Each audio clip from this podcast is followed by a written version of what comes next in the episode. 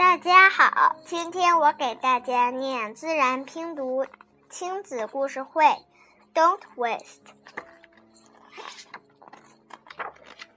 Kate always wastes things. She throws away paper. She breaks pencils and erasers. Kate always wants new things. I hate my old skates. I want new ones.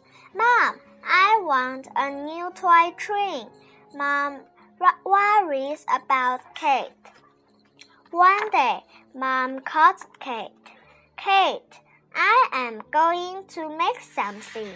Can you help me?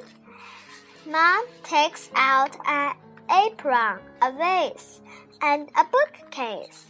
They are old. Throw them away.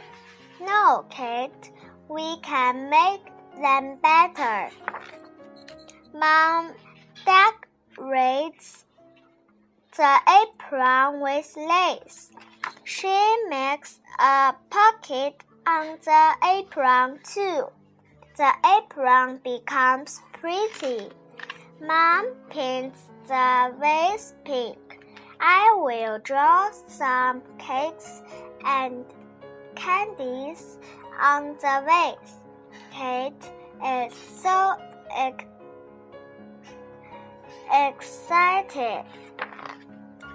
Mom fixes the bookcase and she, she paints it. The bookcase looks like a new one.